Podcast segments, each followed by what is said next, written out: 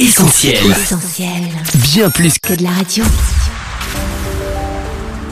là que tu parles, Sophie et Lauriane.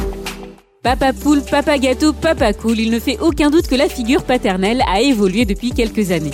Le père, un repère quelles que soient les époques, qui vient à manquer quand un drame survient, séparation, violence, décès. Comment alors grandir sans cette figure si importante et constructrice qu'est le père? Comment ne pas reproduire un schéma négatif qu'on a eu à subir lorsqu'on devient soi-même papa? On en parle aujourd'hui avec nos invités, Nasra et Eric, à l'occasion de la fête des pères. Bienvenue à toi qui nous écoutes, tu es sur Essentiel dans l'Actu Parle. Là que tu parles sur Essentiel Radio. On accueille tout de suite en studio notre premier invité, Eric, bonjour. Bonjour. Bonjour Eric. Merci d'être avec nous dans les studios d'Essentiel Radio. Alors vous êtes professeur de maths et euh, vous êtes le papa de deux grands-enfants, Élise qui a 20 ans et Simon qui a 18 ans.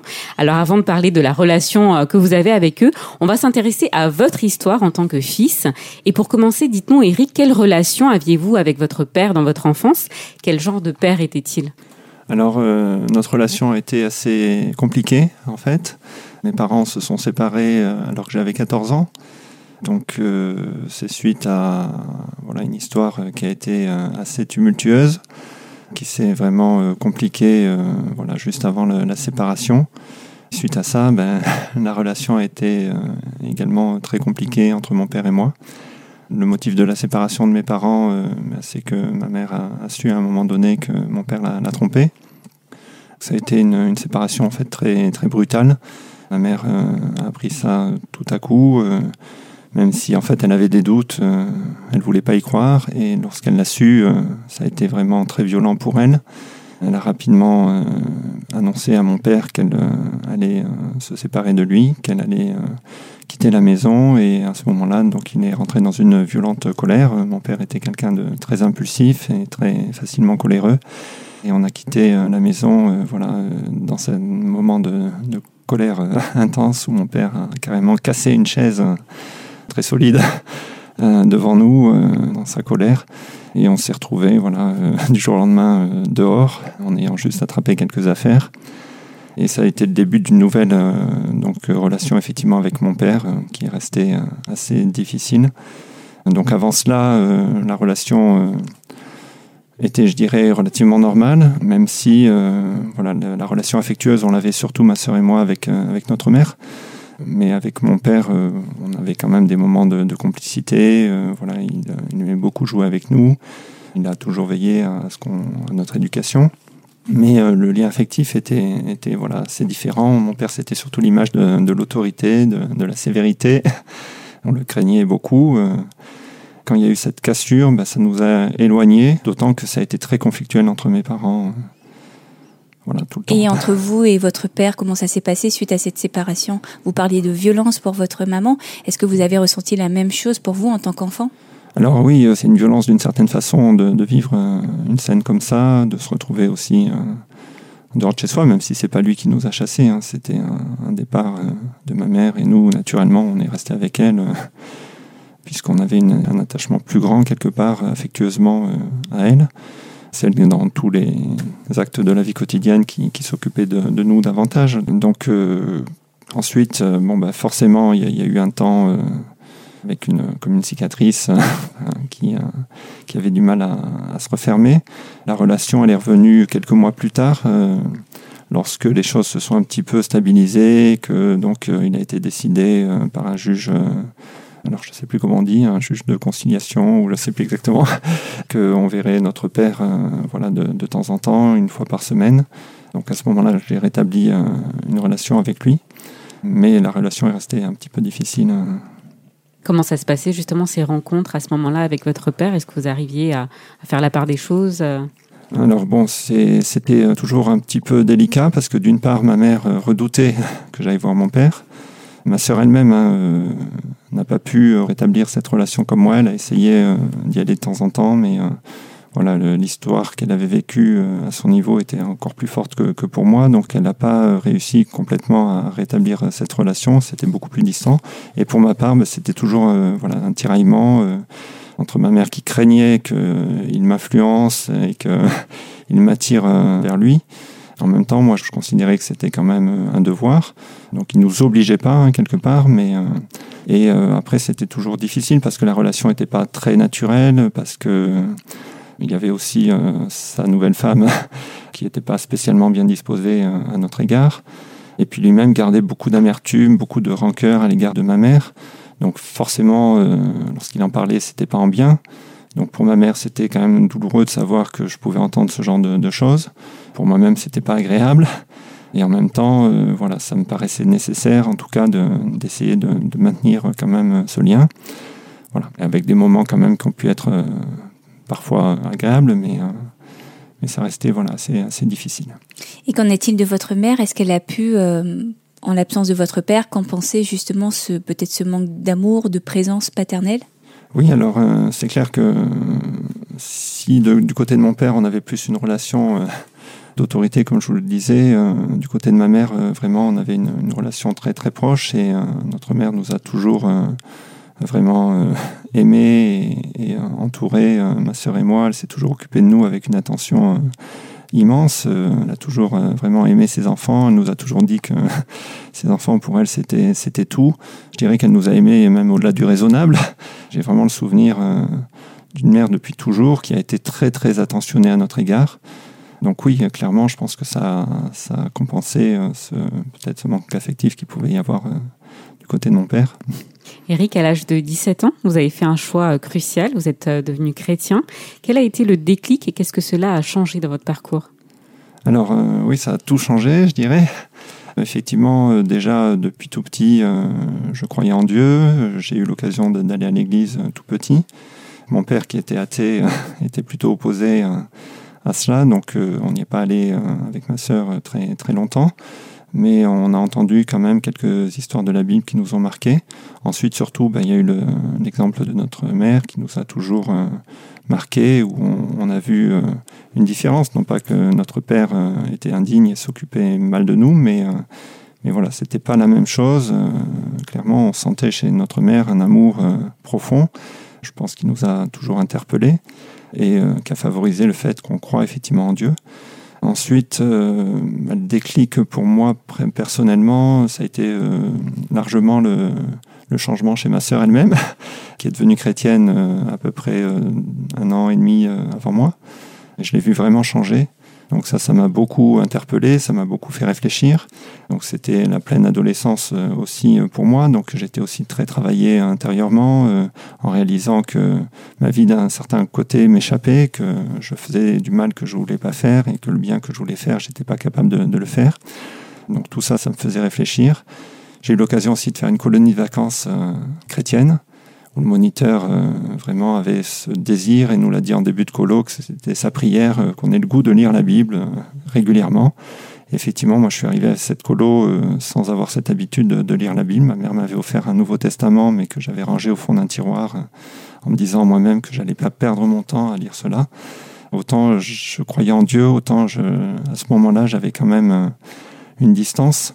Donc dans cette colo, euh, bah, ce moniteur a été exaucé puisque à la fin de la colo, effectivement, enfin pendant la colo déjà, on avait des moments autour de la Bible, on priait et, ça me plaisait beaucoup. Et à la fin de la colo, j'avais pris cette résolution de, lire la Bible tous les jours. Donc ça, ça a vraiment changé euh, ma vie puisque au travers de cette lecture personnelle, bah, j'ai pu moi-même faire des expériences personnelles avec Dieu, entendre Dieu me parlait, pas seulement à mon intelligence, mais profondément à mon cœur. Il y a des passages qui m'ont bouleversé, qui m'ont amené effectivement à, devenir chrétien. Et donc ça a tout changé à bien des égards, y compris euh, dans ma relation avec mes parents, avec euh, mon père en particulier, et puis dans la vie globalement. Quoi. C'est, vrai que c'était une période avant cela euh, qui n'était pas facile à, bien des égards. Et quand j'ai découvert l'amour de Dieu, j'ai découvert quelque chose de merveilleux qui a vraiment rempli mon cœur. Et euh, quand vous êtes devenu père, Eric, euh, est-ce que vous avez eu peur de reproduire finalement le schéma familial que vous aviez connu? Vous parliez du fait que votre père avait un caractère assez colérique. Est-ce que euh, pour vous, vous aviez peur en fait d'hériter de ce caractère qu'il avait? Au moment où je suis devenu père, euh, j'avais pas cette inquiétude particulière, mais j'aurais pu avoir des raisons d'avoir peur, puisque moi-même, euh, j'ai quand même largement hérité de ce tempérament. Avant de devenir chrétien, j'étais aussi capable de, piquer de, violentes colères, notamment euh, avec ma sœur, ma mère, donc qui étaient les gens pourtant qui m'aimaient le plus. Mais voilà, c'était plus fort que moi. Et j'avais ce tempérament, mais ça c'est une expérience euh, aussi que j'ai faite en devenant chrétien. Plusieurs mois après, j'ai réalisé que bah, je m'étais pas mis en colère euh, spécialement, que j'avais plus senti ce, ce sentiment de, de, colère. Je parle pas de petite colère, hein, mais de, de, colère violente avec euh, comme de la haine dans le cœur. Voilà, j'étais capable de donner des coups de poing dans le mur. Donc c'était assez violent. J'ai réalisé en fait, voilà, plusieurs mois après que bah, j'avais plus ce sentiment. Lorsque je suis devenu père, effectivement, j'aurais pu craindre de, de, reproduire ce schéma. Mais euh, à ce moment-là, bah, j'avais tellement eu l'expérience de, l'amour de Dieu euh, au travers de, sa parole, au travers de tout ce qu'il avait déposé dans mon cœur, au travers de ma mère, comme je vous l'avais dit, au travers aussi des, chrétiens euh, que nous avons rencontrés euh, beaucoup plus régulièrement avec ma sœur euh, suite à, à, notre départ de la maison. voilà, c'est des chrétiens qui nous ont accueillis en fait euh, rapidement après euh, notre départ de, la maison. Donc on a, on a été vraiment euh, bouleversés, ma sœur et moi, par l'amour de Dieu. Donc cet amour, lorsqu'on le connaît, ben, forcément, il change tout en nous. Et du coup, ben, moi j'avais de l'amour pour les enfants. bon, j'avais eu l'occasion en plus de faire des colonies de vacances en tant qu'animateur avant de devenir père. Donc j'avais eu l'occasion de voir que j'aimais beaucoup m'occuper d'enfants et, et, que ça se passait très bien. Donc j'avais pas de crainte du coup à ce niveau-là. Alors, euh, Eric, j'en reviens à votre père. Avec le temps, euh, le fossé s'est creusé. Aujourd'hui, vous n'avez plus de relation avec lui. Est-ce que vous avez essayé de renouer le contact? Alors, aujourd'hui, j'ai plus de relation, mais c'est plus de son fait. En fait, mm -hmm. euh, le dernier message, euh, c'est moi qui l'ai envoyé et il n'a pas répondu. Alors, donc, comme je vous disais, pendant longtemps, j'ai essayé de, de, garder ce lien de respecter aussi un petit peu ce qui avait été convenu euh, avec, euh, avec ce juge des affaires familiales et remplir mon devoir, j'avais l'impression, de, de, fils. Euh, ça a souvent été dur, souvent donc euh, du fait de, son épouse. Euh, voilà, je suis souvent rentré chez moi en pleurs. C'était clairement pas simple. Mais en fait, la relation s'est distanciée lorsque, d'une part, bon, je me suis éloigné de par les études, mais surtout, il y a eu un, conflit au niveau juridique entre mon père et, ma mère où ma mère risquait de perdre tout ce qu'elle avait et mon père maintenait la pression alors qu'il aurait pu simplement euh, voilà, considérer qu'il était juste euh, qu'elle garde ce qu'elle a, mais simplement les choses avaient été mal faites euh, par le, notaire à ce moment-là et elle pouvait voilà, juste perdre ce qu'elle avait. Et donc à ce moment-là, bah, j'ai eu du mal à, entretenir cette relation et surtout j'avais l'impression que si je continuais à, voir mon père de la même façon, à garder la même relation, bah, c'est comme si je cautionnais donc j'ai pris mes distances à ce moment-là. J'ai plutôt veillé à aider ma mère au mieux dans, ses démarches juridiques. Et euh, bah, suite à ça, on a quand même euh, gardé un, rapport plus distant, mais on a quand même gardé un, rapport. Mon père est venu par exemple à notre mariage. On l'a rencontré euh, par la suite ponctuellement. Mais dernièrement, voilà, j'ai eu l'occasion de lui envoyer un message. Le dernier message remonte à, il y a déjà deux ans. Et en fait, il m'a pas répondu. Donc, il nous avait appelé avant ça donc, pour nous dire qu'il changeait de ville, qu'il allait euh, refaire sa vie euh, avec euh, une nouvelle femme dans une nouvelle ville. Et du coup, j'avais plus ni son adresse ni son numéro de téléphone. Il me restait que son adresse mail. Et donc, le dernier message, bah, c'était suite au décès de, maman. Donc, je lui ai envoyé l'information, mais il ne m'a pas répondu. voilà, donc, euh, je sais pas aujourd'hui ce qu'il est. J'y pense souvent, là, je m'inquiète un peu pour lui quand même. Avec ma femme, on, on, prie, et puis les enfants aussi, on prie pour lui. On espère euh, quand même pouvoir euh, un jour renouer une relation plus normale. Et puis euh, surtout pouvoir le, retrouver en bonne santé. Et voilà, au jour d'aujourd'hui, la cassure est quand même assez grande, c'est clair. Eric, vous avez parlé de cicatrice tout à l'heure. Est-ce qu'aujourd'hui, vous diriez que cette cicatrice a été guérie? Euh, ben oui, en fait, la foi change tellement tout que, entre autres, les blessures, je pense, euh, peuvent être entièrement guéries. C'est le message de la Bible, hein, d'ailleurs, que Jésus lui-même a pris sur lui euh, nos meurtrissures, qui nous donne la guérison parfaite. Et c'est l'expérience que j'ai faite euh, par rapport à, cette période qui a été vraiment marquée dans notre vie. à la fois pour ma mère, c'était bien sûr une période extrêmement difficile. Elle a eu beaucoup de mal à, s'en remettre. Pour ma sœur, euh, voilà, qui comme moi l'a vécu, euh, peut-être encore avec plus d'intensité, comme je vous disais. Donc euh, y il y avait cette cicatrice profonde. Mais, mais l'amour de Dieu, je pense, a vraiment guéri toutes ces choses. Dieu nous a tellement comblés de, de sa bonté, on a été tellement bénis, on a expérimenté tellement de, de réponses à la, à la prière dans cette période que la, cicatrice, je pense, est bien cicatrisée en tout cas. Forcément, il reste le souvenir, il reste une marque. Mais en tout cas, voilà, je pense que Dieu a complètement comblé euh, toutes les blessures qu'il pouvait y avoir par l'immensité de, de, son amour, euh, de ses promesses, euh, toutes les bonnes choses que Dieu nous donne avec largesse. Mais tout ça, c'est bien sûr une force pour la vie qui compense toutes, toutes les faiblesses qu'on peut avoir eues par ailleurs. Alors Eric, on l'a compris, votre foi a une place centrale dans votre vie, mm. euh, votre vie de père, mais aussi euh, vis-à-vis de votre passé. Alors concrètement, qu'est-ce que cela vous apporte au quotidien dans cette thématique de père qui nous réunit aujourd'hui? Euh, Alors ça m'apporte, comme je vous le disais, surtout d'avoir expérimenté l'amour de Dieu et du coup de, de pouvoir mieux le donner à ceux qui m'entourent. Dès la naissance de mes enfants, bien sûr, j'ai ressenti un amour très très profond pour eux. Après, voilà, Dieu est aussi un, bon pédagogue, donc euh, je pense qu'il nous enseigne tout ce dont on a besoin pour euh, s'occuper d'une famille, pour s'occuper d'enfants. C'est un grand défi aujourd'hui pour, pour tout parent. Mais c'est vrai que Dieu est une, source de, sagesse infinie. En cas aussi de, de difficulté, euh, bah, Dieu est toujours plein de promesses et plein d'encouragements. Donc lorsque peut-être en tant que parent, on serait euh, tenté de baisser les bras, c'est vrai que Dieu nous encourage. Là, je parle un petit peu comme euh, parents euh, d'adolescents, même s'ils ne sont plus tout à fait adolescents, hein, de post-adolescents, de, jeunes. c'est clair que c'est une période plus difficile, l'adolescence, où voilà, on, peut avoir des, des luttes, des interrogations plus grandes en tant que parent. Mais bah, par rapport à tout ça, voilà, avoir l'encouragement de Dieu, le conseil de Dieu, c'est quelque chose d'immense. Pouvoir prier pour ses enfants, c'est quelque chose de merveilleux. Pouvoir confier à Dieu euh, toute situation euh, un peu difficile. Et puis pouvoir leur offrir aussi euh, le cadre très riche d'une église. voilà, de, par notre foi, forcément, ma femme est également chrétienne. Par notre foi, ben, on fréquente une église où je pense que les enfants ont beaucoup reçu au travers de toutes les relations, au travers euh, bien sûr de, la vie de l'Église elle-même, et puis tout ce qui, qui est organisé euh, autour euh, en faveur des enfants, des jeunes, des adolescents. Clairement, la, foi apporte beaucoup pour éduquer des enfants. Ce qui ne veut pas dire que c'est tout simple pour autant.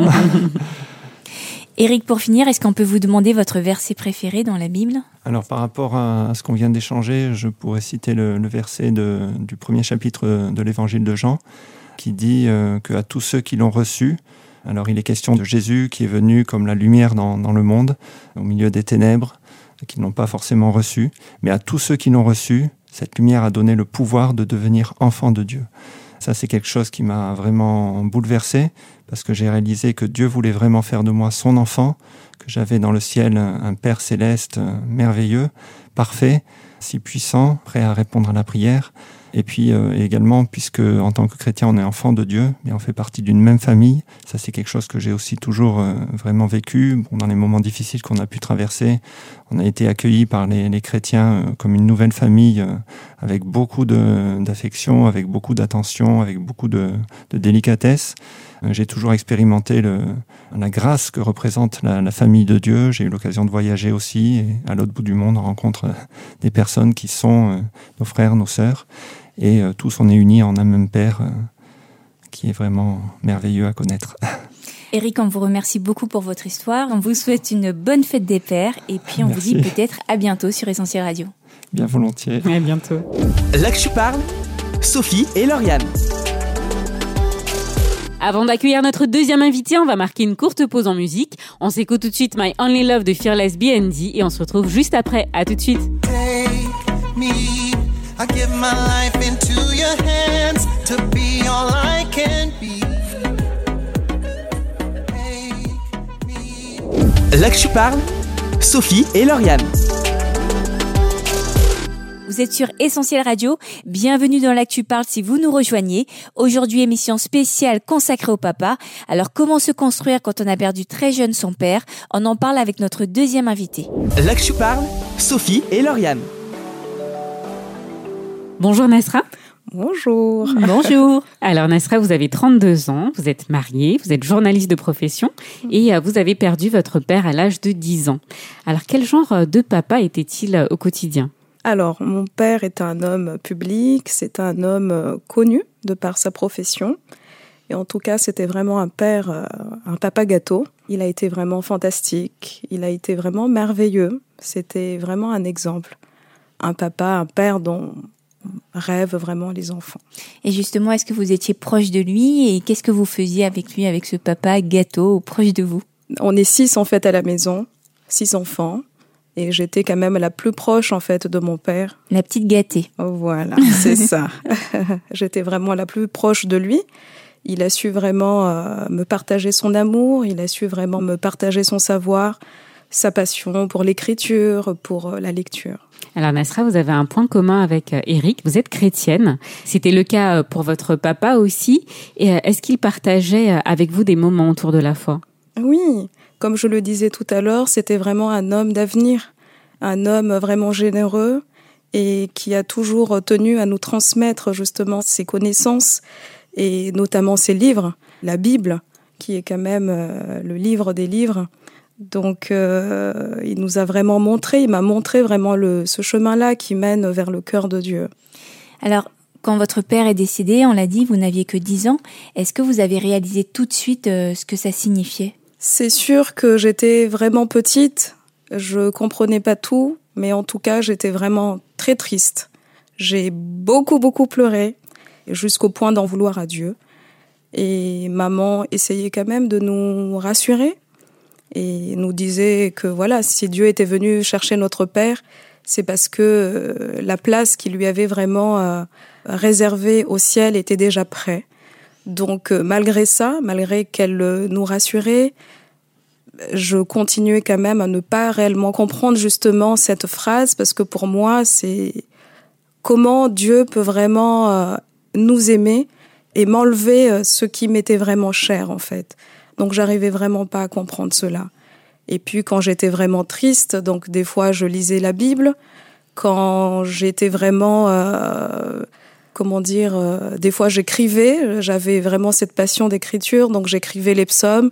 Maman essayait parfois aussi de nous de nous chanter euh, les chants des cantiques euh, pour nous consoler, mais parfois aussi à l'école, c'était pas aussi évident puisque en étant dans une société auquel, surtout à cet âge-là, à 10 ans, les enfants, parfois les amis me rappelaient cela, me disant, bah voilà, Nasrat est quand même orpheline.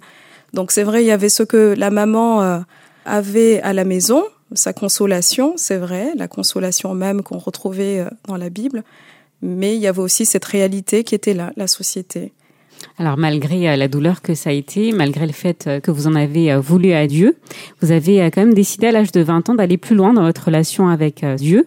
Et qu'est-ce que ça vous a apporté à ce moment-là concrètement pour vous construire suite à l'absence de votre père? Donc euh, c'est sûr que perdre un être cher, c'est pas facile. Des fois, on y pense quand il y a vraiment des événements vraiment majeurs dans notre vie.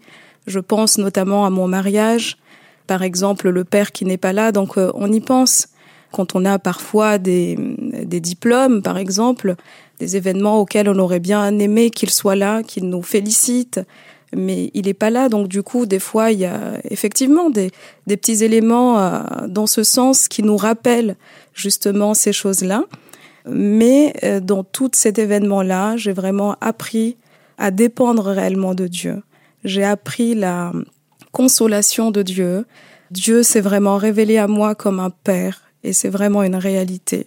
Il m'a vraiment donné sa paix, il m'a vraiment accordé sa joie et aujourd'hui, je suis euh, vraiment euh, réjouie en fait de le connaître et de l'avoir réellement comme père. C'est vraiment une une réalité. Dieu est un père.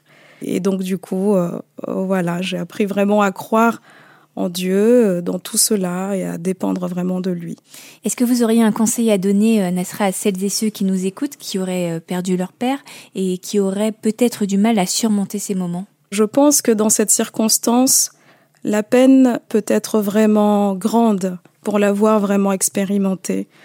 Mais je peux vraiment dire une chose, c'est que Jésus seul peut réellement nous consoler.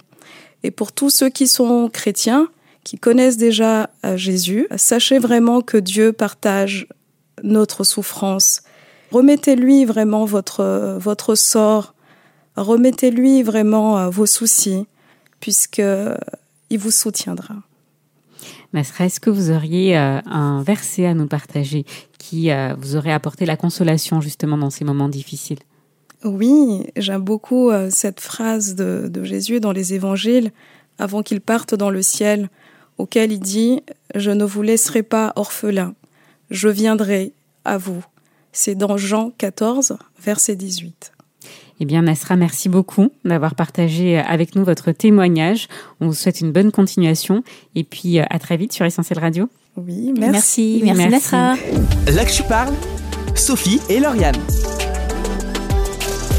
L'actu parle, c'est fini pour aujourd'hui, mais on vous donne rendez-vous sur les réseaux sociaux, Facebook, Twitter, Insta. N'hésitez pas à nous suivre. Et pour réécouter ou partager cette émission, ça se passe sur notre site internet essentielradio.com ou sur notre appli. On se retrouve aussi ensemble sur essentieltv.fr avec plein de ressources pour votre foi, des réponses à vos questions, sans oublier le site soutenir.essentielradio.com si vous avez à cœur de soutenir notre travail et d'atteindre avec nous les 100% de notre objectif. On vous souhaite une belle semaine et on vous dit à bientôt. Salut Salut Là que tu parles, Sophie et Lauriane.